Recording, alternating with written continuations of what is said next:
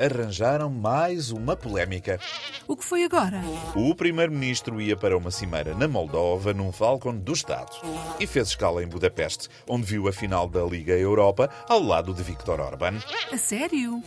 O gabinete do primeiro-ministro explica que se tratou de um convite da UEFA. Já o presidente da República diz que o avião precisava de abastecer e teve de fazer uma escala técnica.